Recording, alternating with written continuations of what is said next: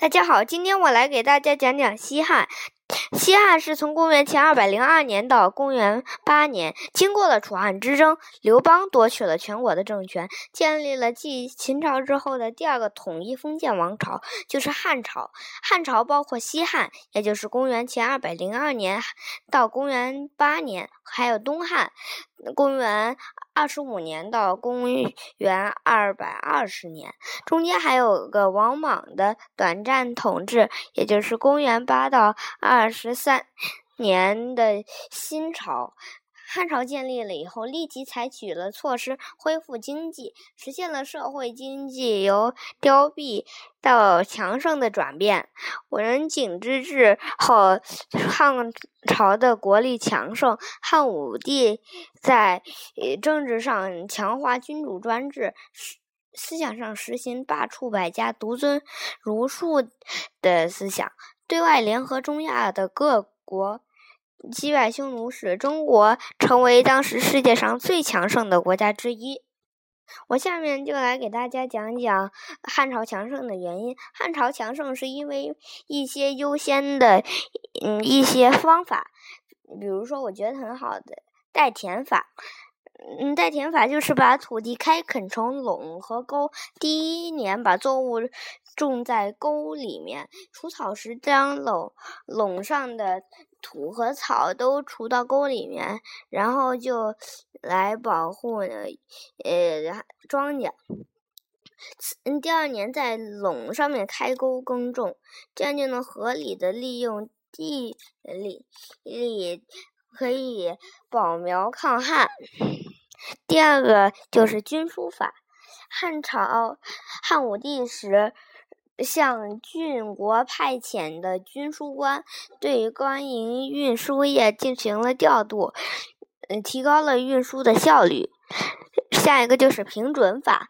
汉武帝在京师设立了平准官，管理商业，平抑物价。调剂了市场的供需，汉朝也推广了铁农具，还有牛牛耕。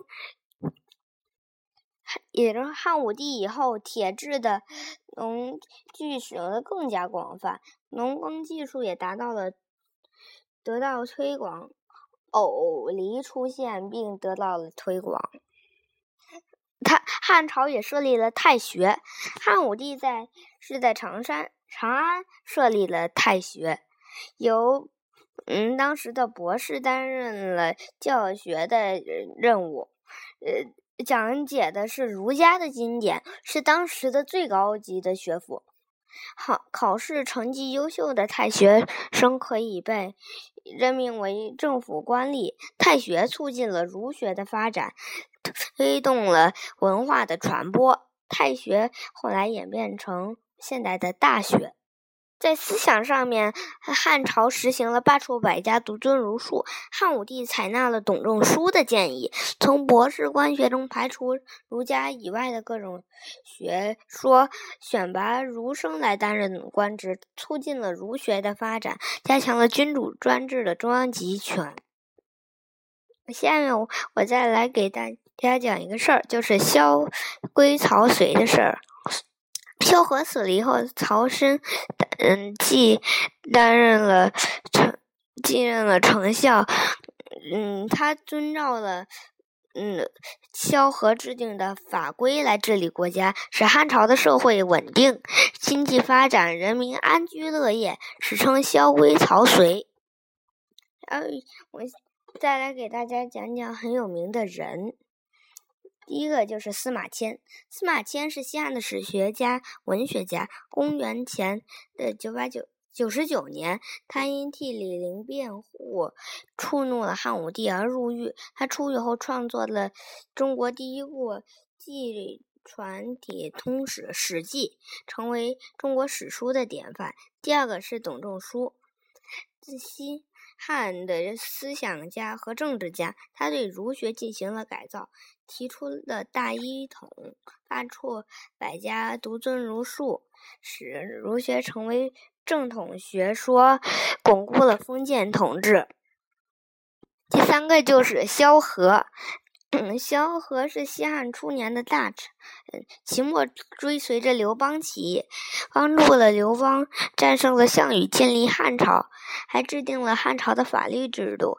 陈平是西汉的开国功臣，楚汉之争的时候，他多次，他曾多次为刘邦出谋划策。汉武帝时担任，汉文帝时担任呃丞相。忠于职守，受到了皇帝的赞扬。